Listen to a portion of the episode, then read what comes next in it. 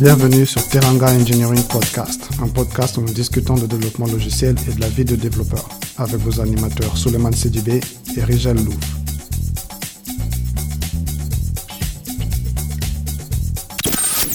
Super. Ok, c'est parti. Euh, bonjour Rigel, Hello Suleiman, comment ça va? ça va, je vais bien. Et toi? Ouais, ça va, ça va, tranquille.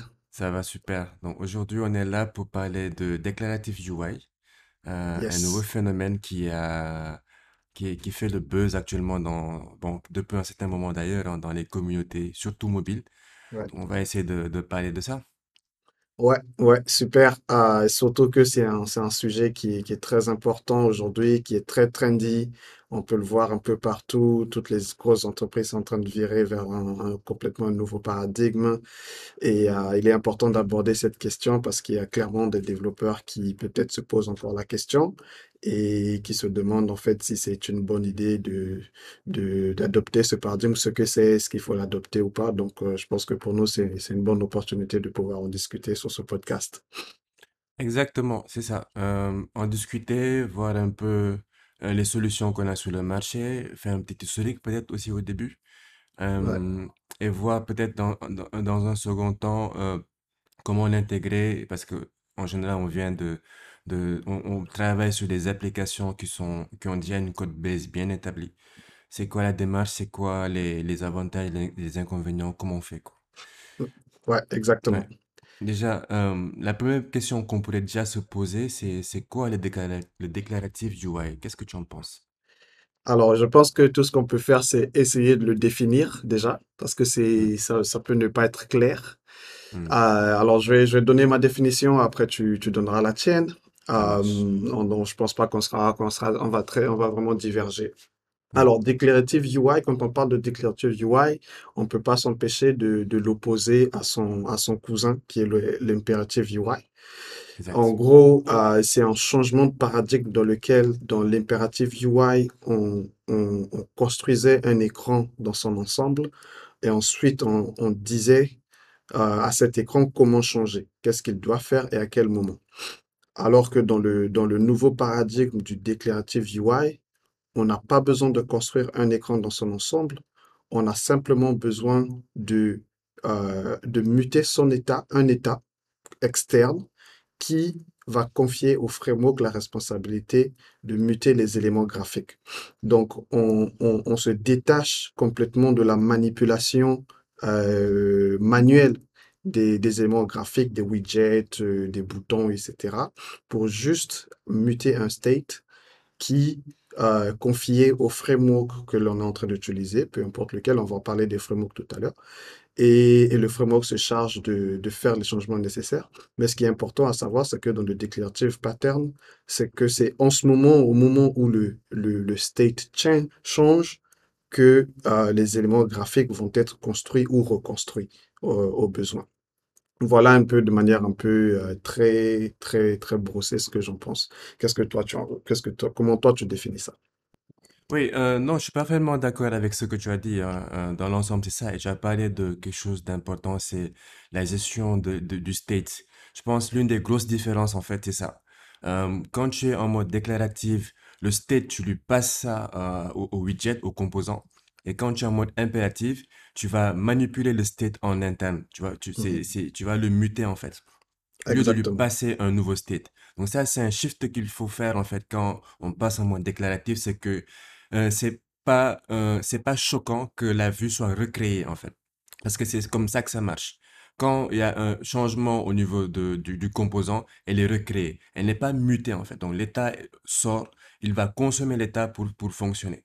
Donc, c'est, plus comme ça que ça se passe. Et tu as, tu as défini dans l'ensemble comment ça marche. hein. Donc, euh, ce que je vais juste rajouter, c'est que euh, euh, c'est quand, quand tu, quand tu as un mode déclaratif UI, comme c'est dit, hein, tu vas décrire en fait comment tu veux que la vue s'affiche. Et tu, tu laisses le, framework s'occuper du reste, en fait. Donc, c'est principalement ça. Et un des trucs aussi que tu vas souvent voir dans le mode déclaratif, déclaratif, c'est très lisible en termes d'écriture. Donc, ça ressemble beaucoup à de la DSL, en fait. Ouais, Donc, ouais, donc, donc c'est un peu ça, euh, le déclaratif UI. Euh, aujourd'hui, dans le marché, on a, on a pas mal euh, de frameworks qui font ça, surtout nous pour le mobile. Euh, on en a principalement quatre d'ailleurs, qui sont les plus gros actuellement. Donc, on a déjà, euh, euh, Mm. euh, comment il s'appelle, React Native, qui est le premier qui a lancé un peu la vague. Et, et d'ailleurs, en faisant des recherches, je me suis rendu compte que c'est depuis 2013 quand même qu'ils ont commencé à bosser là-dessus. Donc, depuis 2013, euh, sur un hackathon en, en, en Exactement. interne chez, chez Facebook. Donc, ils ont lancé ça. Donc, l'idée au fond, c'était quoi? Ils voulaient, ils voulaient euh, créer quelque chose qui était beaucoup plus euh, développeur euh, friendly. euh, en termes d'expérience développeur, avoir un truc qui est plus simple et qui se rapproche un peu de ce qu'on voit aujourd'hui dans tout ce qui est euh, développement web. Euh, hot reload, un développement rapide et voilà, c'est, c'est un peu ça l'idée. Donc, tu as du, React Native, puis tu as Flutter aussi qui est venu. Peut-être on va rentrer un peu plus dans les détails après. Tu as, tu as, et, à- un moment donné aussi, tu as eu les, les, les, les, les, les gros qui sont rentrés dans le, dans le game aussi. hein. Google et Apple se sont dit, OK, il y a ce truc-là qui traîne et les développeurs, ils aiment ça. Tout ce qui est déclaratif, il faut qu'on fasse quelque chose. Donc, euh, Apple a lancé Swift UI et Google aussi a lancé euh, Jetpack Compose. Et au même moment, ils l'ont annoncé au même moment et les versions stables aussi sont sorties à peu près au même moment l'année dernière. Ouais, ouais, ça c'est c'est un- c'est de très bons points que tu, que tu soulèves. Effectivement, euh, toujours pour juste rester un tout petit peu dans la dans le dans le domaine de la définition parce que c'est vraiment quelque chose qu'il faut essayer de de bien comprendre, c'est que euh, dans dans le mode impératif, ce qu'on faisait souvent, c'est qu'on prenait vraiment du temps à construire le UI en avant, on le construit à l'avance et ensuite on revient pour pouvoir l'utiliser en fonction de la business logique qu'on a. Dans le mode euh, déclarative, on n'a pas besoin de, savoir tout ce qu'il y a à savoir sur cet écran-là en particulier. On peut créer l'écran ou les éléments sur l'écran à la volée. Et, l'autre différence euh, dans le mode euh, impératif, c'est que la construction de cet écran pouvait être écrite dans un autre langage, un peu comme sur Android où on fait complètement du XML. Euh, je me souviens, il y a, il y a très longtemps, je pense 2013, je faisais du C++ euh, avec Qt et, il y avait une partie du UI qui s'écrivait aussi en XML. Donc, c'était des, fichiers XML au- auxquels je touchais pratiquement pas parce qu'en fait, derrière, il les générait, tu les écrivais en C, en C++, mais en fait, derrière, il générait un fichier, un, ensemble de fichiers XML. Donc, tu avais carrément parfois cette séparation euh, de langage ou qui pouvait, pour nous sur Android, on s'est retrouvé plusieurs fois à manipuler, même sans le savoir, on était vraiment en train de manipuler deux langages, du XML et du Java à un moment donné, ou XML et du Kotlin alors qu'en qu'en déclaratif, de la manière même le paradigme est pensé, il n'y a pas besoin euh, de manipuler un langage de définition de l'interface graphique avant de pouvoir euh, avant de pouvoir le manipuler en tant que tel ou de pouvoir muter son état.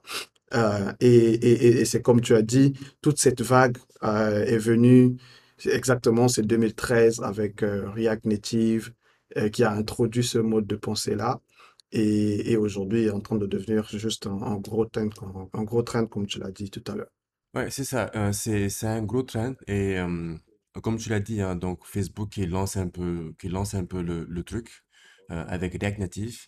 Et d'ailleurs, même euh, React Native, ça, ça, ça vient aussi de React, qui est un framework web pour les développeurs web pour faire des applications web. Donc, ils sont partis de cette logique-là qu'ils avaient déjà introduit euh, sur du web et qu'ils ont porté en fait sur du mobile.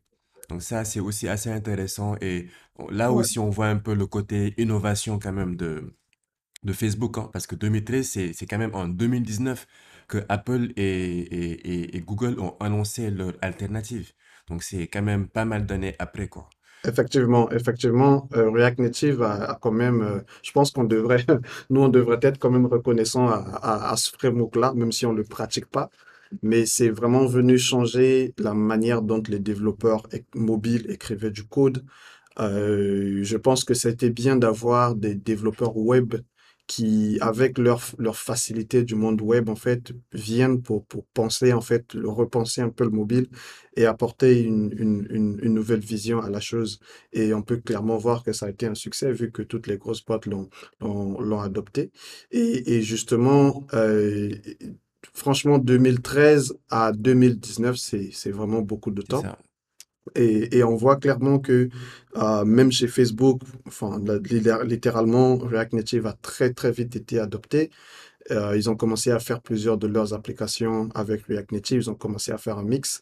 Et puis, euh, je ne sais pas si tu te rappelles de, de, de Lito et de Component Kit, Oui, qui sont, qui sont, voilà, qui sont deux frameworks développés en interne dans Facebook, qui étaient des, des pré- les prédécesseurs de, les prédécesseurs version Facebook de Jetpack Compose et de Swift UI.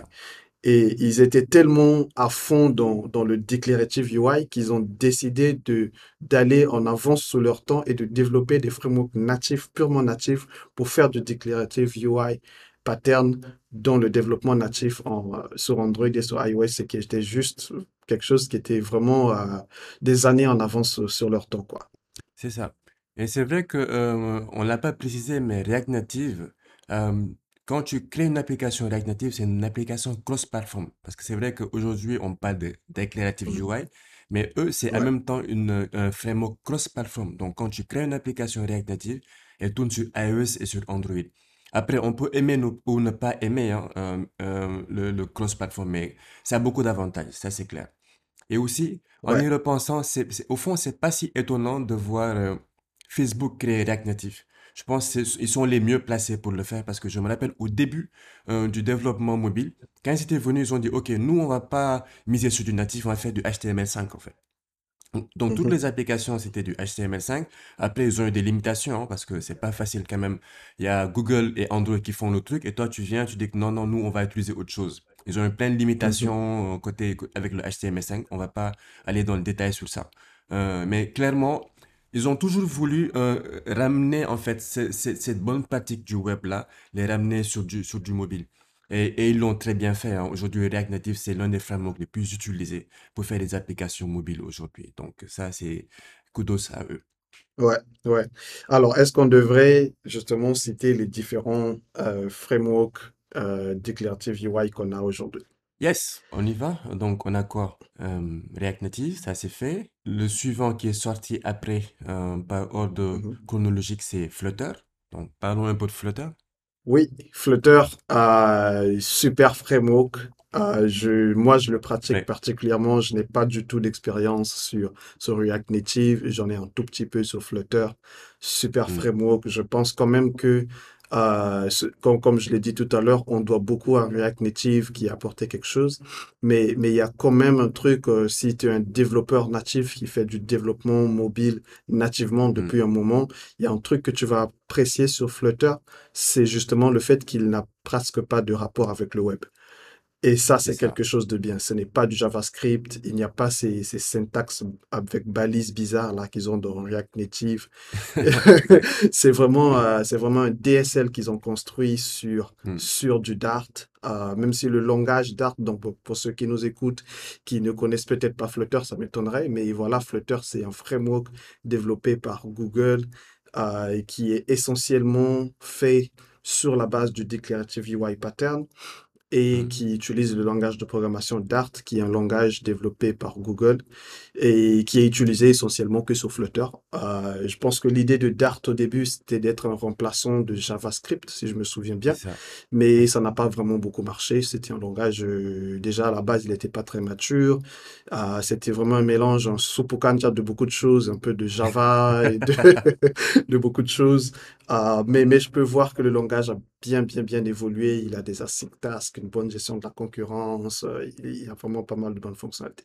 Donc, euh, Flutter est juste un méga super framework qui, en, en, en quoi, en 3-4 ans, est devenu extrêmement populaire. Je me rappelle qu'à la période où Flutter est sorti, il y avait cette, euh, il y avait une page qui comparait la progression de React Native et de Flutter en, nombre de, d'étoiles, de stars sur GitHub. Et, et ça a été une grosse fête dans la communauté Flutter lorsque le nombre de stars sur Flutter a dépassé celui de React Native. Juste pour dire à quel point euh, la communauté de développeurs mobiles ont vraiment bien adopté ce framework et l'ont vraiment, euh, l'ont vraiment adoré, euh, tout simplement. Voilà un peu ce que moi je peux dire vite fait sur, sur Flutter. Ouais, c'est ça. Non, Flutter, c'est c'est c'est c'est le c'est l'un des rares euh, frameworks euh, euh, déclaratifs cross-platform qui a séduit beaucoup beaucoup de développeurs Android. Parce que beaucoup étaient réticents et aussi, on l'a pas dit, hein, avant React Native et même euh, à la, pendant, euh, depuis la création de React Native, c'est pas le seul qui est, qui est venu dans le marché. On en a beaucoup, beaucoup. Ouais, Je me rappelle du temps de Cordova, de, de Unique et tout ça, il y en a beaucoup. ouais, Mais si on n'a pas parlé de tout ça, c'est parce que si on prend le marché mondial, peut-être au Sénégal, en Afrique, ils ont quelque part pour certaines entreprises, mais si on prend le marché mondial, euh, euh, euh, React Native, Flutter, en termes de cross-platform, ils ont tué le game. ouais, Et même, je, je peux aller même plus loin. Si c'était, si lancé au même moment, Flutter et React Native, je pense qu'ils auraient tué React Native. Parce que vraiment, en termes de déclaratif UI, en termes de, de simplicité, en termes de, de, de performance surtout, performance au début. Parce que ouais. quand euh, euh, React Native commençait, c'était pas aussi performant. Moi, je me rappelle, je l'avais testé un peu, Mhm. mais tu sentais que voilà, c'était pas une, application native. Tu, tu le sentais un peu. Ouais, D'ailleurs, ouais, le truc que je trollais, je trollais souvent les développeurs React ou Unique pour leur dire que vous savez pas gérer le backpress. Il y a des petits trucs comme ça euh, qui, qui se passaient en fait sur ces trucs-là. Mais Flutter, carrément, c'est, ils sont venus, ils ont complètement changé le game, surtout en termes de performance. Euh, les, les codes samples qu'ils ont sortis, les applications de, de démos qu'ils ont montrées, mais à la limite, c'était une application, ils te faisaient une application plus performante même que les applications natives. C'était, c'était ouais. extraordinaire en fait ce qu'ils arrivaient à faire. O- Ouais, effectivement, ce n'est pas que le, le mode de programmation, ce n'est pas que le langage, mais c'était surtout la technologie que, que Flutter a adoptée qui est juste extraordinaire. C'est à, à un moment donné, on s'est demandé pourquoi est-ce qu'on n'y a pas pensé. Euh, parce qu'ils ont vraiment un runtime qui est juste magnifique. C'est, Mm. euh, si je, si je me souviens bien, c'est, un peu le concept de, de Unity, des, Mm. des game engine qu'ils ont, réutilisé pour construire simplement des applications mobiles. Donc, en gros, en fait, ce n'est pas comme si tu avais euh, euh, tout le bagage, en fait, d'une application mobile, toutes les étapes de compilation, etc., qui viennent avec. Mais là, tu es vraiment sur un, sur sur un runtime, celui de Flutter, sur lequel tourne ton application. Il est juste en train de créer les widgets là-dessus. C'est pour ça qu'ils ont cette facilité à avoir ce qu'ils appellent le hot reload et que sur, euh, sur du développement natif, par exemple, sur Android, on va avoir du mal à le faire parce que il faut compiler le code, il faut le déployer sur le téléphone. Mais la technologie qui est en, en dessous de Flutter permet de faire des miracles. Et c'est ça qui la rend super intéressante, super performante et juste euh, très pratique, quoi. Non, mais c'est ça. D'ailleurs, tu parles de, de Hot Reload, mais euh, ça fait partie, en fait, euh, des, des, des, des fonctionnalités clés, en fait, de, de Flutter. Parce qu'eux, à la base, ils, se sont dit, OK, nous, il faut qu'on fasse un truc qui est hyper fluide, euh, de l'ordre d'un refresh rate de 120 Hz. C'était ça le truc. Mhm. Et surtout qui a euh, une expérience de développement hyper rapide, hyper euh, euh, intéressante pour le développeur, dont le dont tu parles en fait. Donc eux, day one, eux, c'était ça le truc. Il fallait qu'on fasse un truc qui est vrai, qui n'a vraiment rien à voir à, ce qui se fait sur le marché. Et d'ailleurs ça, on l'a pas, on l'a pas mentionné. Flutter, c'est fait par Google. Google même qui fait Android. Donc ça peut Mhm. sembler très bizarre, mais ça, ça, ça montre beaucoup la culture Mhm. chez Google en fait. Donc les teams sont différentes, sont indépendantes. Donc chez eux, c'est tout à fait normal de voir ce genre de choses. C'est, un peu ça le, le truc. Hein. Donc tu vois euh, Android qui se développe. Au lieu de faire de rendre Android meilleur, mais tu vois une autre équipe qui n'a rien à voir avec Android, qui essaie d'innover et qui, et, et qui crée finalement Flutter. C'est assez étonnant. Ouais, c'est, une super, euh, une super culture d'innovation.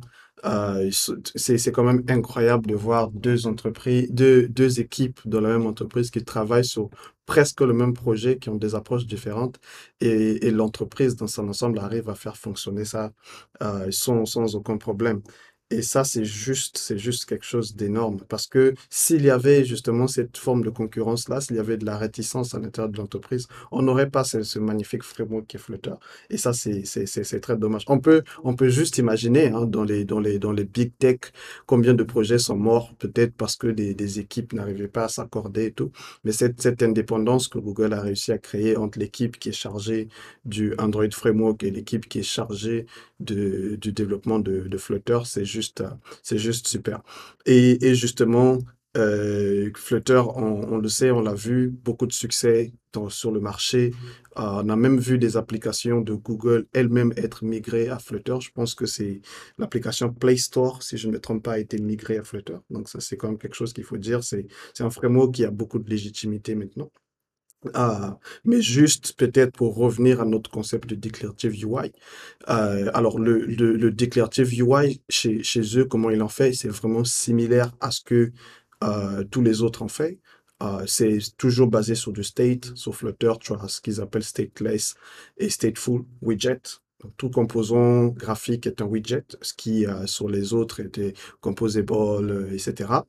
Et, et, et, et chez eux, basiquement, tu, tu choisis soit ton, soit ton, soit ton widget, il va être stateful, donc tu, avec un état euh, interne, soit il va être stateless, c'est quelque chose, tu sais que le, son état interne ne va, ne va certainement pas être muté dans le futur.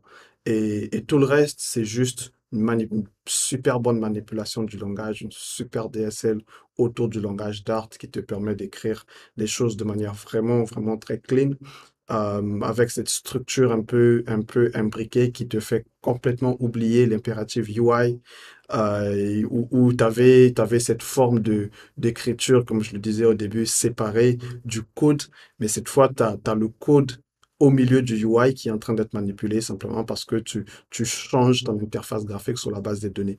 Et, et je pense que Flutter euh, l'a fait, fait super bien cette implémentation du Declarative UI Pattern. Exact, c'est ça. Euh, moi, j'aime bien le, le, fait qu'il force en fait les développeurs à choisir entre le stateful widget et le stateless widget. C'est d'entrée, il t'annonce Ouais, la couleur, soit tu choisis l'un ou c'est l'autre en fait. Donc, en fonction de ça, bah, tu, tu crées ton widget. ouais. Et aussi un point euh, intéressant euh, euh, de mentionner, c'est que euh, tout est widget chez eux. J'avais Mhm. vu un, un exemple d'une application où il y avait un bonhomme en fait dans sa main, je pense, il tenait un téléphone et à l'intérieur, il y avait Google Maps à l'intérieur. Et c'était le widget de Google Maps. Wow. Imagine aujourd'hui, nous, on fait une application Android et on a un widget, euh, je sais pas moi, un, un button sur le, le- l'ancien view system et on veut mettre Google Maps dedans. On sait tout de suite que ça va être... Bon, après, tu peux, tu peux faire que ça marche, mais ça va être très compliqué de faire Ça va marcher. être galère, ça va être très galère de mais à la faire limite même, c'est impossible, je pense, parce que euh, le, le, le button, il n'a pas, euh, ce, il, il ne prend pas en fait un autre composant. Il n'y a, pas ce Ouais, principe-là dans le, dans le, dans le composant button de Android, en ouais. fait. Donc, c'est déjà, c'est impossible de le faire.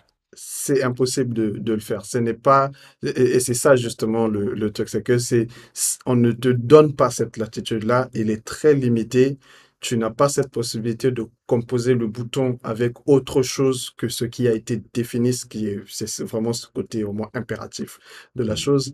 Et euh, ça, c'était extrêmement complexe de, c'est extrêmement complexe de modifier certaines vues prédéfinies dans un, dans un paradigme impératif. Il n'y a qu'à voir, par exemple, lorsque tu voulais faire euh, sur Android, par exemple, une toolbar cus- customisée, mais c'était l'enfer. Si tu voulais déplacer le, tu voulais déplacer le, la flèche de, de, de gauche, là, par exemple, si, je ne sais pas, ton designer, il est fou et décide de mettre la flèche là un tout petit peu à droite, c'est l'enfer. Si tu veux euh, déplacer, par exemple, créer euh, euh, li- tu sais, le, le- la photo, par exemple, de l'utilisateur à l'intérieur, tu veux le mettre un tout petit peu au milieu, tu es, obligé d'être, d'avoir une certaine, une certaine expérience sur la chose pour le faire, ou alors de créer un composant complètement nouveau que tu vas devoir maintenir, qui n'est pas stable, qui n'a pas un comportement par défaut. Donc, c'est, euh, c'est, c'est un vrai problème.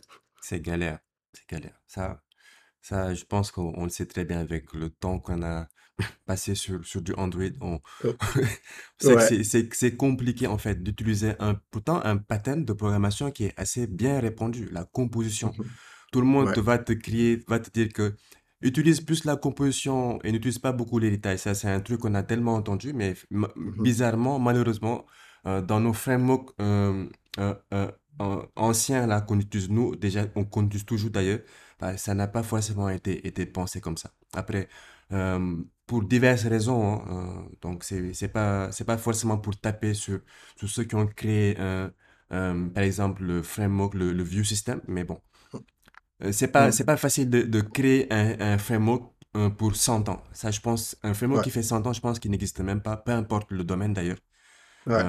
C'est, on est en constante évolution, donc les choses, les, les choses changent aussi, les, les devices sur lesquels on les lance changent. Parce que euh, dans le déclaratif, dé- dans le déclaratif UI, la vue se recrée.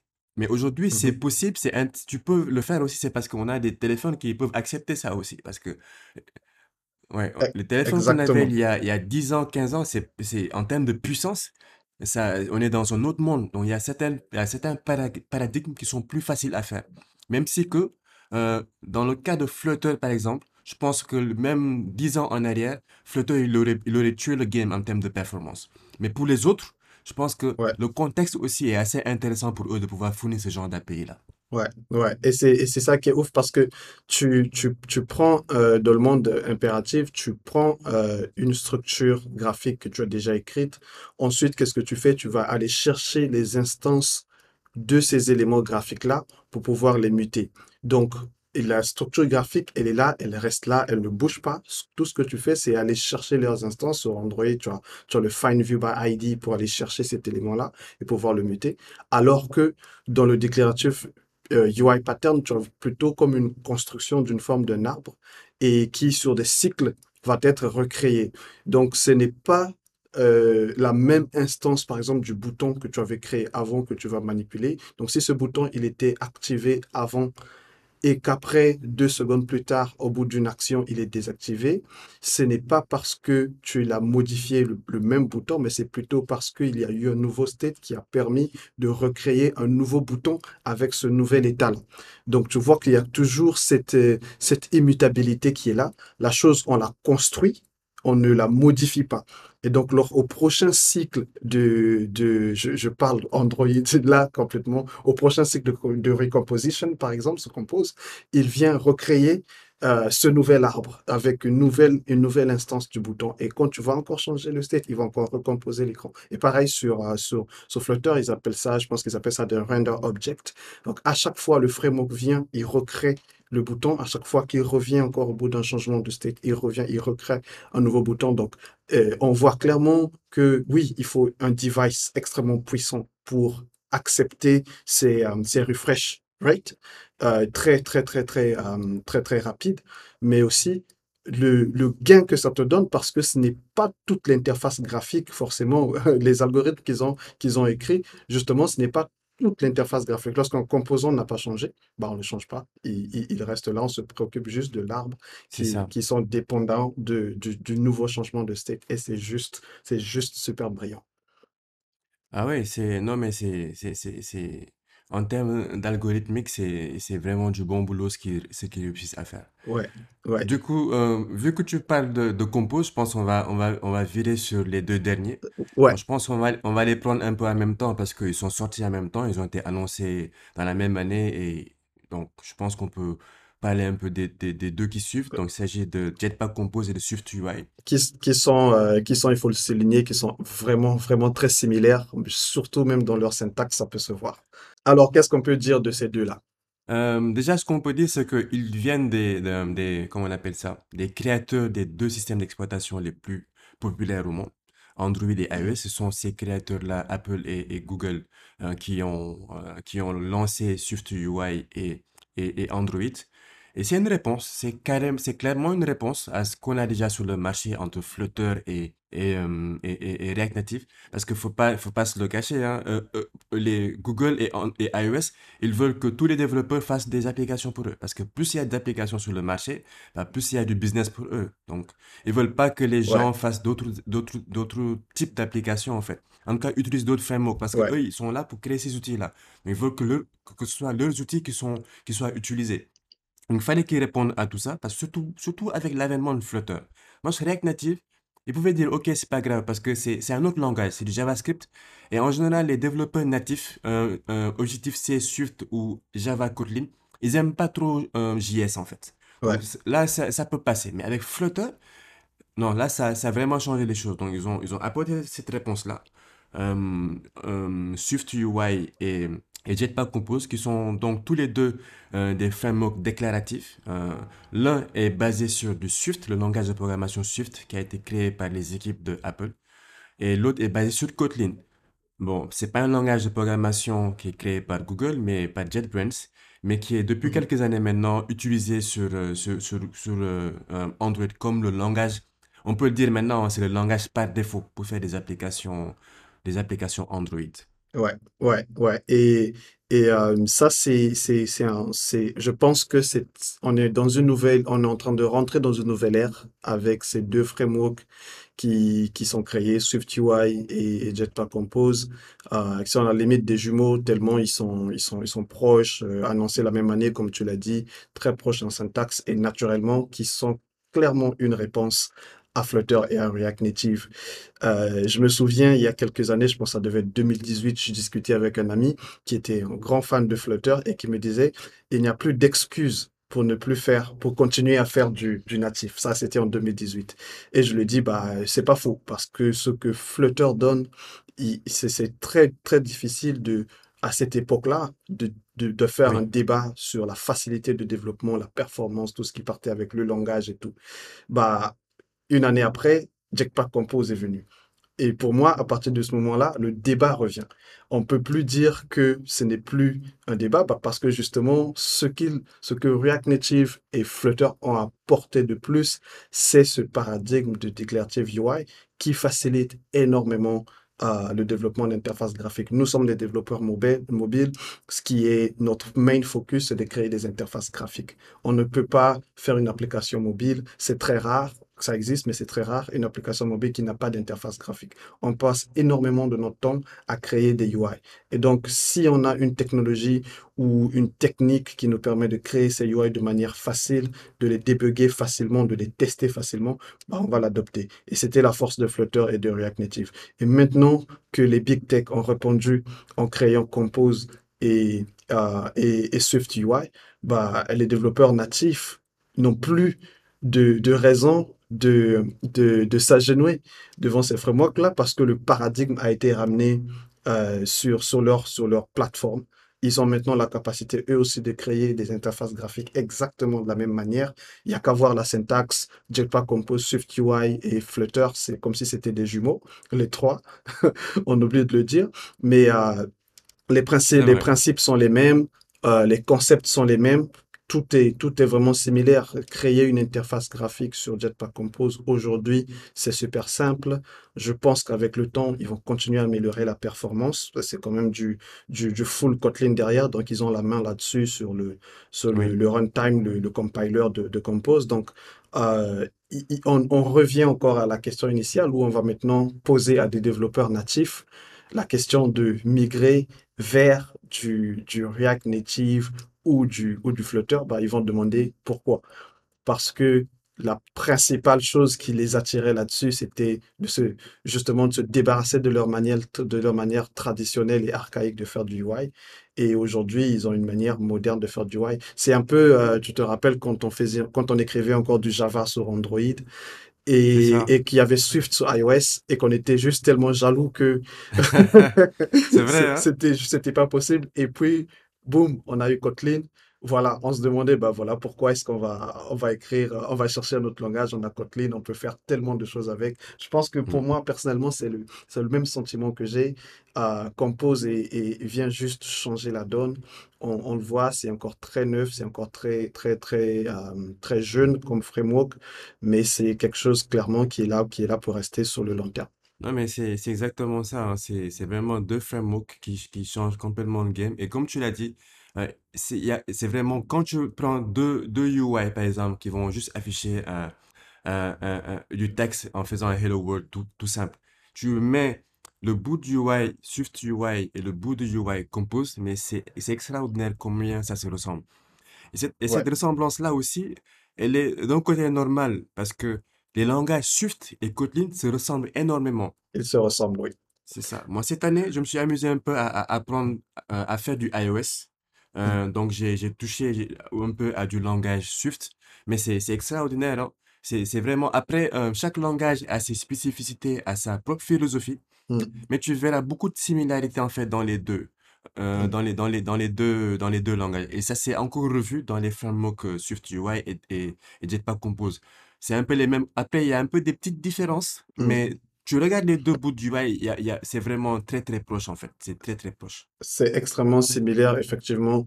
Et, et justement, pour, pour parler de ces simili- de ces similitudes de ce- et de ces différences, euh, sur Compose, Donc, on a des, comme on l'a dit, sur Flutter, on a des widgets. Sur Compose, on a des composables, qui sont le, le, le composant principal du framework Compose. Donc, tout ce que tu crées euh, est composable, bouton composable, écran composable, ensemble euh, d'éléments graphiques peut-être composable. Et le mot composable vient justement de ce que tu disais tout à l'heure, le principe de la composition. Donc, je prends un bouton, je prends un composant graphique, je le compose potentiellement d'autres composants graphiques. Donc, un bouton, quand on le regarde, on sait que c'est un petit cadre comme ça qui est cliquable et à l'intérieur, il y a du texte.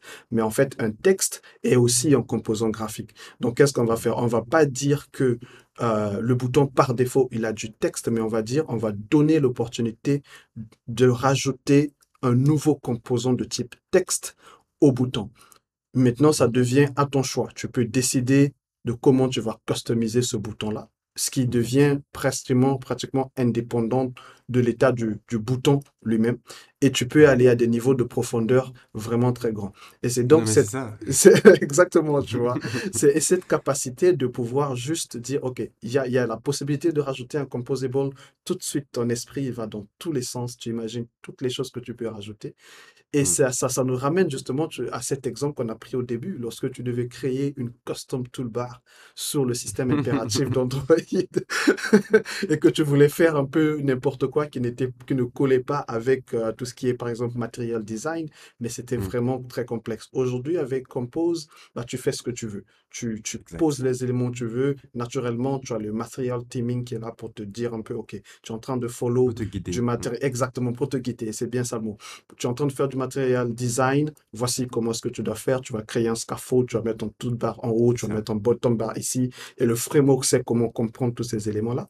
Mais si tu t'en fiches complètement du matériel design, bah, tu peux complètement créer une interface iOS-like sur Android sans aucun problème, juste en, juste en composant des éléments graphiques. Et, et ça, je pense, c'est vraiment la puissance de, de, ce, de ce framework Jetpack Compose. Non, mais c'est ça, tu as, tu as vraiment bien, bien expliqué le truc. Et, d'ailleurs, pour reprendre ton exemple du bouton là, et pour aussi reprendre l'exemple sur l'application Flutter où il y avait dans le téléphone de, monsieur Google Maps là, Mm. Bah, chez nous, on peut le faire maintenant avec Jetpack Composé, même avec SwiftUI. Parce que le, Exactement. parce que le button, lui, comme tu dis, il prend un composable. Et mm-hmm. un composable, c'est un composable. Voilà. Tu as le composable Google Maps, tu as le composable, si tu veux même un scaffold même dans le bouton, si tu veux. Si ça te tente de faire des trucs bizarres comme ça, tu peux le faire. En fait, c'est ça. Parce que tu l'as dit, on l'a dit au début, c'est un arbre, en fait. Ouais. Donc, dans l'arbre, tu mets tous les types, euh, il y a le même type d'éléments que tu as dans l'arbre, c'est les composables. Et à mmh. l'intérieur, tu peux mettre d'autres composables. C'est toujours un arbre. Donc, il n'y a, y a mmh aucun souci avec ça. Et, et, ce qui est cool, c'est que sur SwiftUI, bah, c'est exactement la même chose. Le composant un button, lui aussi, il prend un, un, des, je ne sais pas comment il l'appelle, je pense un widget ou bien une vue. Une et cette vue-là, ça peut être un autre composant, en fait. Ouais. C'est exactement la même chose. Donc, c'est vraiment puissant. Et ça, ça permet de vraiment, euh, comme par exemple, nous, avant, pour créer des vues customisées, tu vois comment c'était la galère de faire ça avec, euh, avec du, euh, comment on appelle ça, du, du Android, avec le View System, c'était hyper compliqué de le faire. Mais mmh. aujourd'hui, c'est c'est de la composition. Après, tu peux aller à un niveau très, très en profondeur dans la customisation. Mais pour un truc très simple à faire, pour un composant très simple, bah, tu vas composer d'autres composables pour mmh avoir ton composable customisé.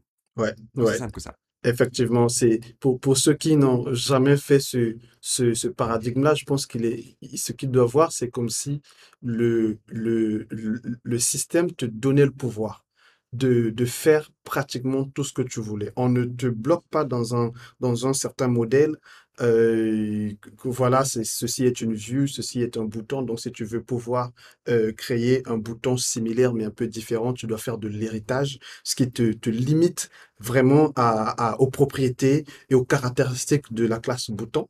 Mais cette fois, on te dit non, tu tu vas pas hériter de la classe bouton, tu vas composer toi-même ton propre bouton. On te donne complètement la, le, le libre, le libre arbitre de pouvoir repenser ton composant graphique comme tu veux. Et donc, ce qui fait que c'est comme si, c'est comme si tu étais en permanence en train de faire des choses customisées. Et comme on l'a dit tout à l'heure, naturellement, tu as des, tu as des, tu as des guidelines qui te permettent de faire des trucs classiques, mais c'est comme si en permanence, tu avais vraiment accès au cœur de la chose et tu pouvais le, euh, le modifier ou le modéliser comme, comme ça t'arrange. Et donc, même le concept même de custom view va peut-être, je dirais, presque tendre à disparaître parce que c'est un peu ce qu'on fait tout le temps. C'est un peu, on est en train de, de penser comment est-ce que, sur la base d'un simple composant classique, comment est-ce que je peux euh, bah, l'étendre en, en rajoutant tout ce que, tout ce que je, je peux imaginer là-dessus pour que ça colle avec mon, mon, mon design de base. C'est ça, c'est ça. Et aussi un point aussi que j'aime- je- que j'aimerais bien aborder, c'est c'est la façon dont euh, Apple et Google ont développé en fait ces deux frameworks. Euh, Mm. ces deux entreprises qui ont une philosophie vraiment très très différente. Euh, Apple, bon, en tout cas moi, avec la, le- le- la vision externe que j'ai du monde iOS, bah, ils ont fait le truc puis l'ont annoncé. Alors que Mhm. Google, bah, quand ils avaient presque rien, c'est là qu'ils l'ont annoncé et on a suivi toute la, tout le développement du truc en fait, de Ouais, 2019 jusqu'à 2021, l'année dernière, où ils ont sorti la 1.0.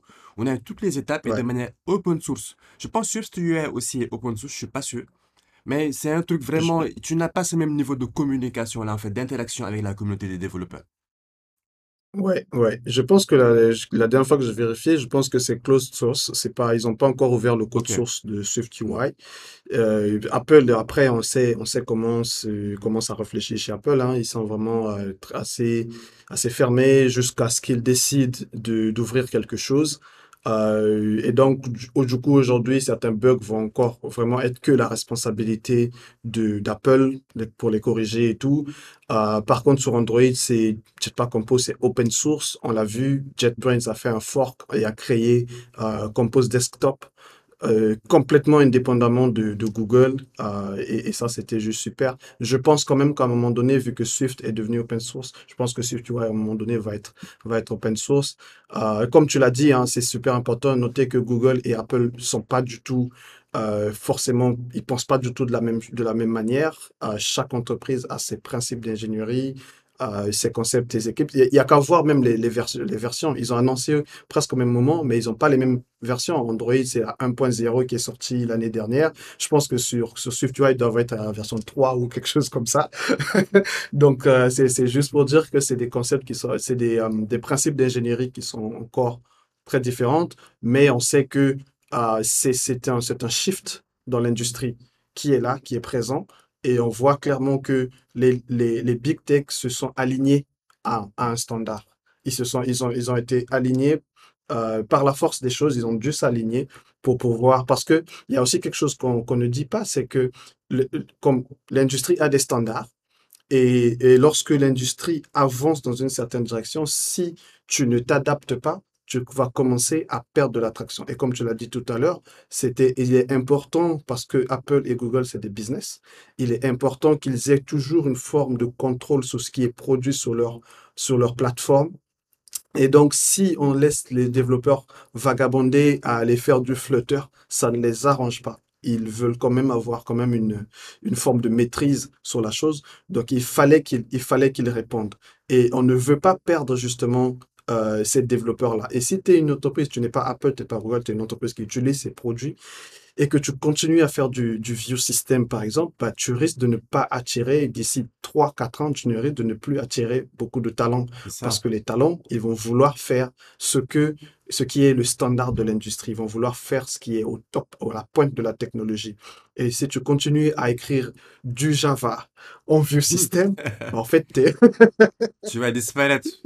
Tu vas disparaître. Voilà, c'est juste une, une entreprise dinosaure. On peut comprendre les contraintes derrière, on peut Oui, comprendre, ça, ça, ça arrive, mais euh, il faut le dire, il faut appeler chat par chat, ce n'est pas du tout une entreprise qui va attirer les top talents du marché. Et donc, vous avez et toujours un handicap. Michel, moi je comprends Ouais. même pas en fait. Je veux pas comprendre. Non mais, non mais, en fait, pourquoi je veux pas comprendre, c'est que ces frameworks-là, ils ont tout mis en place pour que tu puisses commencer à faire des trucs Ouais, modernes sans tuer tout ce que tu as écrit. Ouais, C'est ça ouais, aussi qui est- ouais. qu'il faut dire. Aujourd'hui, si tu fais pas du Kotlin en 2022, parce que tu as, du, tu as une code base Java qui est vieille, c'est pas du tout une bonne excuse, parce que tu peux bel et bien faire les deux en même temps. Si tu veux, si tu dis que tu fais pas du euh, Compose, bon, peut-être pas Compose, parce que la 1.1, et- et 1.1, je pense, est sorti il y a pas longtemps, donc c'est mm, très très récent. Celui-là, on peut encore comprendre que en interne, les équipes sont en train de réfléchir par rapport mm. à ça. Mais dans trois quatre ans, euh, si tu ne fais pas du Compose dans ta boîte, tu n'as aucune excuse parce qu'aujourd'hui, l'interopérabilité, elle est là. Tu peux faire du Compose dans du Vue System, tu peux faire du Vue System Ouais, dans du Compose. Et je pense que c'est exactement la même chose pour ouais. Swift UI en fait. Ils, ils ont mis en place les outils pour Ouais, faciliter la transition. ouais, parce que justement, les, les gens qui développent ces frameworks-là sont au courant de nos contraintes. Ce sont des ingénieurs comme nous qui ils sont au courant de, de nos contraintes. Il y a un projet existant. Si justement tu veux pouvoir faciliter la migration, bah, il faut que tu travailles, il faut que tu bosses sur l'interopérabilité. Et donc, ce n'est, l'interopérabilité ne devient, devient complètement quelque chose qui annule les excuses. Tu n'as plus une excuse pour dire je ne veux pas le faire. C'est comme, euh, comme les entreprises qui écrivent encore du Java et qui restent bloqués là-dessus alors que Java et Kotlin sont interopérables. Euh, je sais pas comment, comment qualifier ça, mais c'est comme si tu étais juste borné. Et, et ça n'a pas de sens parce que si tu, si tu recrutes un top développeur qui est juste très fort, qui a travaillé pendant les cinq dernières années ou les trois dernières années à écrire du Kotlin, et que tu le recrutes chez toi et qu'il doit écrire, se remettre à écrire du Java, c'est comme si tu le retardais. Ce qui veut dire que à la prochaine occasion qu'il va trouver pour s'éclater à nouveau, il va partir. Même si le projet est intéressant, même si l'entreprise est intéressante, mais les développeurs sont des personnes qui, euh, qui aiment s'éclater dans chaque ligne de code qu'ils écrivent. Et si chaque ligne de code qu'il écrit est une épreuve, euh, c'est, un problème. C'est, un très gros problème. Tu, tu ne, tu ne peux pas faire reculer euh, la carrière de quelqu'un qui est dans un, dans un, dans un métier, dans un, dans un, sur un champ de métier qui évolue extrêmement vite. C'est ça, non mais c'est exactement ça. hein. D'ailleurs, en parlant de, de- d'interopérabilité, euh, peut-être parler un peu de, de, de ce qu'on, ce, qui ce qui se fait aujourd'hui. Par exemple, euh, Mm, nous, on, on fait du développement. La plupart des, des, des, entreprises ont déjà une code base déjà là. Euh, soit mm, c'est sur du euh, Swift normal, un, un- un UI kit, soit c'est sur du System, mhm, euh, Android ou Java, Kotlin ou, ou Java. Aujourd'hui, si tu veux utiliser un framework de déclaratif comme React Native ou euh, Flutter ou Jetpack Compose ou Swift UI, euh, c'est quoi le plus simple? mm.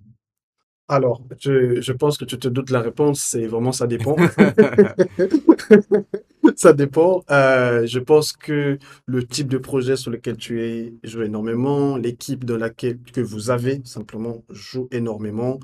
Euh, et je connais des équipes qui ont des développeurs mobiles qui ont un fort background euh, web et qui vont être simplement contents de recevoir du React Native et d'arrêter d'écrire du, Kotlin, Swift, peu importe ce que c'est.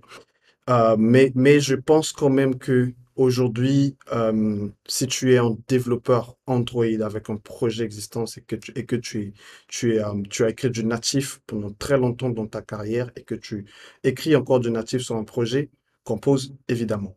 Parce que euh, c'est stable, c'est, c'est, bien, c'est bien écrit. Il n'y a pas, a pas grand-chose à dire là-dessus.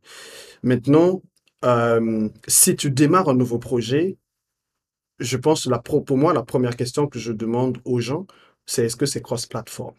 Si c'est cross-platform et que tu es le seul développeur là-dessus, tu as besoin, pourquoi pas cross-platform, je veux dire, est-ce que ton application a besoin de tourner sur iOS et sur Android?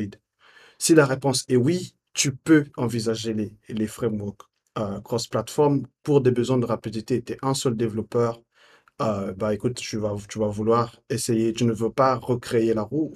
Peut-être pas recréer la roue, mais tu vas pas euh, vouloir écrire la même chose deux fois de deux manières différentes. Et donc, je pense qu'à partir de ce moment-là, oui, si tu as par exemple écrit pas mal de JavaScript dans ta carrière, tu peux aller sur du React Native. Euh, et si ça ne t'effraie pas d'écrire un langage qui ressemble à moitié entre euh, Java, JavaScript, euh, Kotlin, un langage bizarre comme Dart, bah tu, tu y vas avec parce que c'est juste un super langage.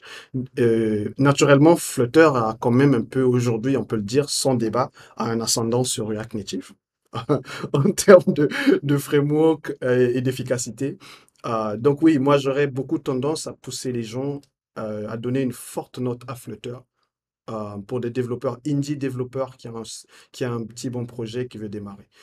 Après, il y a quand même le concept de complexité et, et d'expérience du développeur. Si c'est un projet assez complexe, par exemple, un truc qui manipule de l'audio, tu vois, ces, trucs-là, euh, qui va manipuler des codecs, etc., tout ce qui est vidéo, par exemple, streaming, euh, où, où il y a peut-être de la chance que tu, que tu ailles faire du JNI pour manipuler, pour faire de l'interop entre du, de la JVM et du C++, par exemple. Je, je, vais un peu loin dans l'extrême, mais dans ces conditions-là, oublie, oublie tout de suite Flutter, React va penser à écrire ton Swift et ton Kotlin tranquillement. Si tu as de l'expérience là-dessus, tu vas remercier le ciel d'avoir fait ce choix-là. Parce que il n'y a, la seule limite là, ce sont tes compétences. Ce ne sera pas le framework. Alors que dans l'autre cas, on sait tous qu'il y a encore il y a encore du, du, travail à faire. Donc, si le projet il est simple, oui, naturellement, mais si le projet il est relativement complexe et que tu as de l'expérience là-dessus, va dessus. C'est, c'est pour ça que euh, je, je, le vois beaucoup, je vois beaucoup, on voit beaucoup les, les débats, est-ce qu'on doit choisir, quelle plateforme est-ce qu'on doit choisir, etc. Mais je pense quand même que euh, aujourd'hui, si tu as de l'expérience, tu vois clairement des teams avec des développeurs extrêmement euh, talentueux qui continuent à faire une équipe iOS, une équipe Android, bah c'est parce qu'ils ont leur raison. Et, et ce n'est pas que ça les rend moins productifs. Non, ils sont extrêmement productifs dans ce système-là. Peut-être que c'est un peu coûteux, mais ils sont productifs. Après, ça ne sert pas non plus, je pense que tu, tu, tu le diras, ça ne sert pas de prendre un développeur qui va écrire du, du Flutter, qui est supposé écrire du Flutter donc une seule fois, mais après va galérer à les faire fonctionner sur les deux plateformes parce que on a tous essayé Flutter, on sait que tu as des erreurs différentes sur iOS et des erreurs différentes sur Android. et qui vont nécessiter des connaissances basiques. Quand c'est une erreur Android, c'est du Gradle, c'est de la JVM, etc. Quand c'est des erreurs iOS, tu as du NS, euh, tout ce qui est langage bizarre ouais. de, de, iOS, là, que tu vas avoir dans ton compilateur, dans, dans, dans, tes logs. Et, et, là, justement, tu vas investir du temps. Et ce temps-là, tu ne sais pas, en fait, si ça te rend vraiment service comparé à si tu avais deux développeurs experts dans leur domaine. Donc, euh, donc, pour en revenir à ta, à ta, question sur quel framework choisir, encore une fois, ça dépend de l'expérience, ça dépend de l'équipe, ça dépend ouais, du projet. Euh, voilà, c'est très complexe. Mmh. Moi, je pense que si votre équipe elle a une certaine structure, des devs iOS, des devs Android, le truc, c'est de pousser chaque équipe à adopter SwiftUI et, euh, et, et, Kotlin, Jetpack Compose, pardon. Et aujourd'hui, on a, on a quand même un point de, de convergence qui est KMM, Kotlin Multi-Platform Mobile, oui. qui est un peu un petit point de convergence. Et il suffit simplement de, de, de, de, de se convaincre, de convaincre une partie d'adopter pour pouvoir travailler ensemble. Il y a des équipes qui le font déjà aujourd'hui oui. en production et ça marche très bien. Euh, D'autres, moi, là où je travaille, c'est en long débat qu'on a tous les, toutes les semaines. Euh, il faut convaincre les développeurs iOS de faire du KMM. Ce n'est pas facile, non. mais on sait que au moins il y a cette solution qui existe et donc tu as cette tranquillité d'esprit. Si jamais un jour tu es forcé à partager de la logique, bah, il y a une solution. C'est pas comme si elle n'existait pas. Quoi. Non, mais c'est ça. Euh, ouais, ta réponse, elle est, elle est, elle est, elle est super. Hein. Moi, je pense pas que je vais donner meilleure réponse que ça. Ça, ça, ça dépend vraiment. Euh, Peut-être je vais rajouter un truc.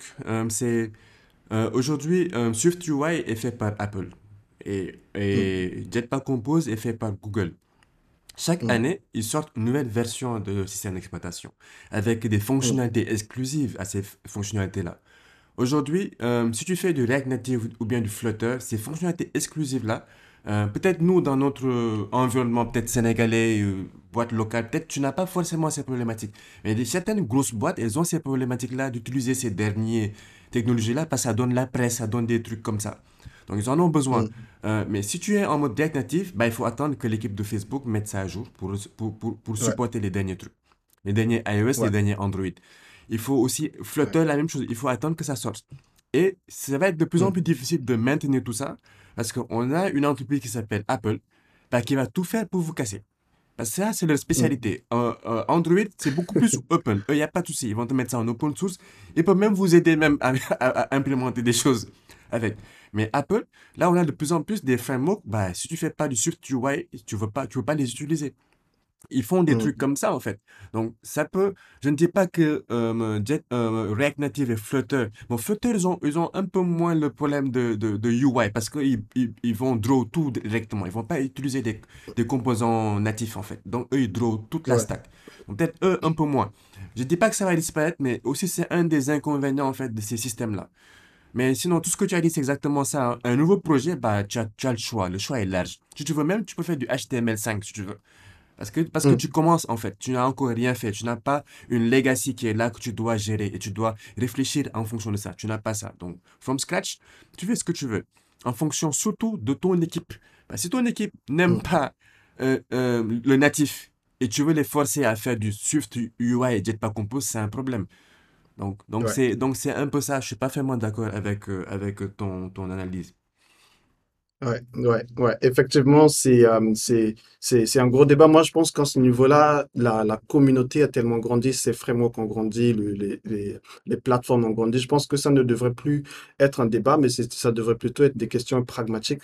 Euh, on devrait avoir une, une une forme de, idéalement dans un monde utopique, on devrait avoir une forme de de, de checklist où quand tu checkes les de manière vraiment euh, désintéressée et non passionnée de juste checker certaines cases et de dire voici la meilleure solution, c'est Flutter. La meilleure solution ici, c'est SwiftUI. La meilleure, la meilleure solution là, c'est React Mm. Native. Parce que on le, on le dit tous, mais souvent on a, on a, on a tendance à l'oublier, c'est que les, les, toutes ces choses, ce sont des outils Oui. Du développeur pour pouvoir faire son travail. Et donc, quand il s'agit de, de choisir un outil, lorsque le menuisier change de prend le marteau pour prendre, euh, change le marteau par exemple pour prendre le rabot ou je sais pas quel outil, il n'a pas une préférence pour le marteau ou l'autre. Il prend l'outil complètement euh, dispassionné. Et ce n'est pas parce qu'il préfère utiliser le marteau qu'il prend le marteau parce qu'il voilà, c'est ça qu'il faut en ce moment-là. Et, et nous, en tant que développeurs, c'est c'est vrai que c'est difficile d'avoir ce, ce détachement-là. Mais je pense que ce détachement est nécessaire parce que sinon, il va flouter le pragmatisme. Mm. On va vouloir forcément faire quelque chose, parfois lorsqu'il n'a pas de sens. Et donc, on va créer des débats qui sont juste complètement inutiles. Et avec juste un peu de, de jugeote, juste un peu de, de pragmatisme, on peut prendre la meilleure solution en fonction de la situation. Mais c'est ça. Je suis un seul développeur, voici ce qui est correct pour moi. Nous sommes deux développeurs, voici ce qui pourrait nous rendre plus productifs. Il n'y a pas de solution magique, il n'y a pas un qui est meilleur que l'autre. La preuve, on l'a, répété tout le long de cet épisode, c'est que ils se ressemblent comme deux gouttes d'eau. Tous ces frameworks se ressemblent comme si c'était des jumeaux. Après, il y a des détails liés aux plateformes, à- aux frameworks et tout. Euh, mais, mais, mais au-delà de ça, ça se ressemble énormément. Donc, le débat est vraiment en train de s'affaiblir pour moi. Ce débat qui était chaud, tu te rappelles, dans les années euh, 2014, 2015, 2016, ce débat chaud sur tout ce qui est cross-platform, hybride, etc. Ce débat est en train de mourir. Il, il a vraiment de moins en moins, de moins en moins lieu d'être. Aujourd'hui même, tu peux voir que Ionic a énormément évolué. Mhm. Bah, je vois pas pourquoi, si tu as de l'expérience sur Angular, pourquoi est-ce que tu n'iras pas écrire du Ionic? As un petit projet Bah oui. sympa que tu veux écrire rapidement? Clairement, clairement. Tu vois, tu- voilà, tu vois ce que je veux dire? Donc, euh, c'est, c'est, ça, ne- tient plus la route de passer du temps à débattre sur la technologie, mais on devrait plutôt passer du temps à évaluer les paramètres et euh, voilà, les paramètres de manière générale, c'est-à-dire la technologie, l'équipe, euh, l'entreprise, le projet et, et tout ce qui va C'est avec. ça. Et, et, et c'est juste la seule chose que je vais, que je vais rajouter dessus parce que euh, ce qui est important ici, c'est qu'on oublie, c'est qu'on est des programmeurs et les programmeurs aiment une chose, c'est la lisibilité du code. Mm.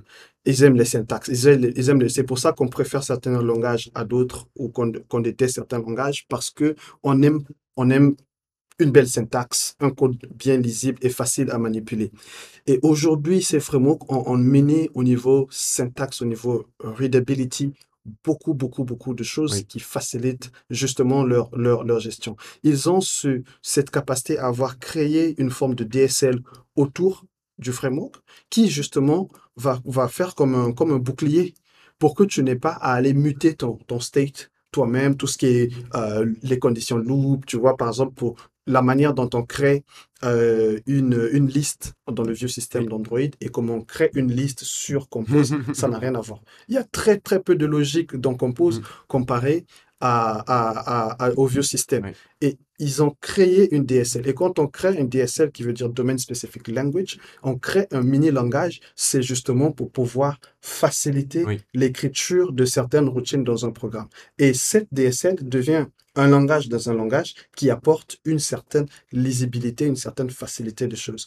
Donc, et, et, les, et, les, et les declarative UI patterns, tous SwiftUI, euh, Compose, Flutter viennent avec cette, ce bouclier-là, ce, ce, DSL qui est là justement pour te dire, n'oublie pas que nous sommes là pour t'aider à, à, changer le bouton. N'oublie pas, crée le bouton, dis-nous quel est l'état et nous on se charge de tout et tu peux juste le lire. Tu peux juste lire, voici l'état, voici le bouton, voici le bouton, voici l'état, voici le bouton, voici ce qui va se passer si jamais l'état change et c'est tout. Tu t'arrêtes là. Donc, au niveau readability, c'est excellent. Donc, maintenant qu'on a cette excellence au niveau readability, on va se concentrer maintenant sur les vrais problèmes. On va se concentrer sur qu'est-ce que mon application, quelle est la meilleure technologie pour mon application, comment est-ce que je devrais faire, la learning curve que je devrais mettre en place pour pouvoir bénéficier de ça. Mais à, ce niveau syntaxique et euh, syntactic sugar et tout ce qui vient avec, on est presque au même niveau maintenant. C'est ça. Non, mais c'est exactement ça. Hein. Euh, c'est, on est, on est maintenant à un niveau où c'est mature. Donc, donc c'est mature et aussi, euh, moi, ce que je vais dire pour, pour finaliser, parce qu'on vient tout juste de dépasser les une heure.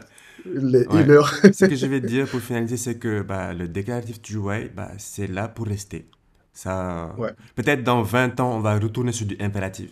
On ne sait jamais parce que c'est le monde de l'informatique, c'est comme ça. Hein. Il y a des choses qui étaient à la mode avant, qui ont disparu pour qu'ils reviennent, puis qui reviennent. En tout cas, pour l'instant, sur le développement mobile, c'est ça qu'il faut connaître, c'est ça qu'il faut faire.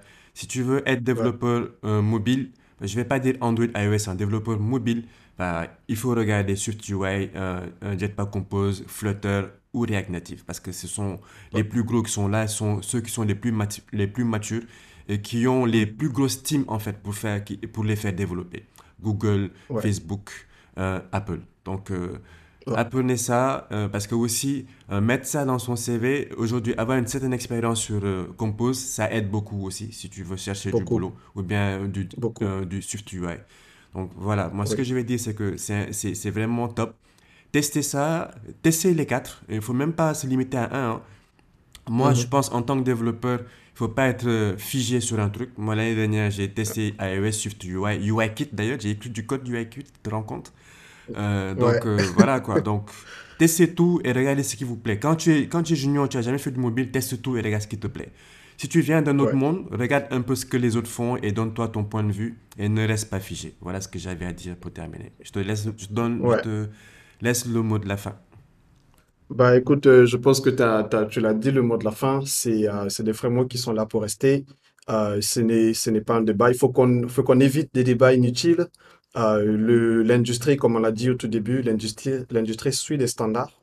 Et euh, on ne dit pas de, de suivre les, les, premiers, tous les premiers trends dès qu'ils sortent, forcément, euh, parce qu'on a beaucoup parlé de pragmatisme, mais l'industrie a des standards. Il y a certaines choses qui sont recommandées, d'autres ne le sont pas. Aujourd'hui, Declarative UI a fait ses preuves euh, et il suffit de passer du temps à, faire les rats de laboratoire, à lire, à lire et à lire pour comprendre à quel point il est supérieur à l'impérative UI. Ce n'est pas, pas une opinion personnelle, c'est, un fait.